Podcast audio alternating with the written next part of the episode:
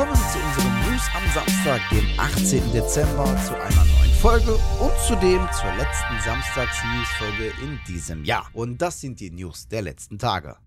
Wie schon eingangs erwähnt, wir haben Dezember, nicht den 1. April und somit ist dies auch kein Aprilscherz. Ubisoft bringt Sam Fisher zurück in Form eines Splinter Cell Remakes. Das neue Spiel soll auf der Snowdrop Engine von Massive Entertainment basieren, die wir schon von The Division kennen und die auch im kommenden Avatar und Star Wars Spiel zum Einsatz kommt. Entwickelt wird das Spiel von Ubisoft Toronto und soll laut Creative Director Chris Orthy von Grund auf neu entwickelt werden.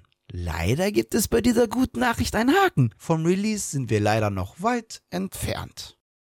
Die Embracer Group ist mittlerweile durch viele Zukäufe ein Schwergewicht in der Games-Branche. Zu ihr gehören mit THQ Nordic, Koch Media, Gearbox und vielen weiteren insgesamt acht eigenständig operierende, die wiederum mehrere Entwicklerstudios, Publisher, Merchandise-Hersteller und auch Filmstudios besitzen. Jetzt möchte die Embracer Group auch auf den Brettspielemarkt Fuß fassen. Laut Pressemitteilung sind exklusive Verhandlungen über den Erwerb des französischen Brettspielverlags Asmodee im Gange. Um die 2,8 Milliarden Euro soll die Übernahme in Bar und durch Aktien kosten. Nach der Übernahme wäre Asmodee die neunte eigenständig operierende Sparte im Embracer-Kosmos. Zudem würde Embracer durch die Übernahme mit mehr als 11.000 Angestellten, über 100 Studios und 560 Marken zum größten europäischen Spielevermarkter aufsteigen.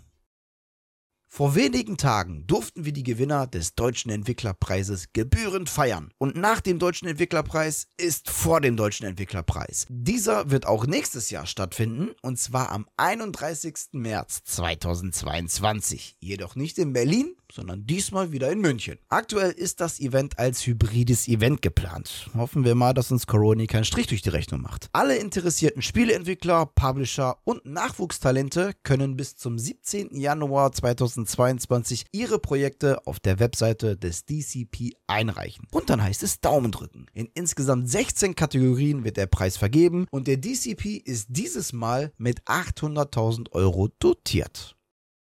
Aktuell befindet sich die Virtual Bundesliga in der nunmehr zehnten Runde, die nächstes Jahr im großen Grand Final enden wird. Wie nun die DFL, die Deutsche Fußballliga, bekannt gab, wird die VBL ein offizieller Wettbewerb der DFL. Bereits im Januar 2012 hat die DFL in Kooperation mit EA als erste professionelle Fußballliga mit der VBL einen E-Sport-Wettbewerb ins Leben gerufen. Nun haben sich die Clubs der ersten und zweiten Bundesliga dazu entschieden, auf der nächsten DFL-Mitgliederversammlung die VBL in die Statuten der DFL aufzunehmen.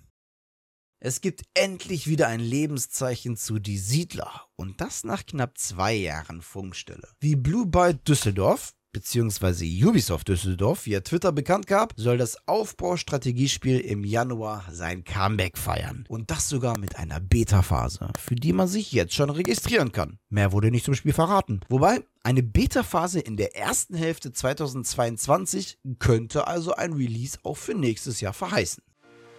Ja, das waren sie. Die News der vergangenen Tage. An dieser Stelle verabschiede ich mich wieder von euch. Danke fürs Zusehen. Wenn euch die Folge gefallen hat, dann würden wir uns natürlich über eine positive Bewertung und eure Kommentare freuen.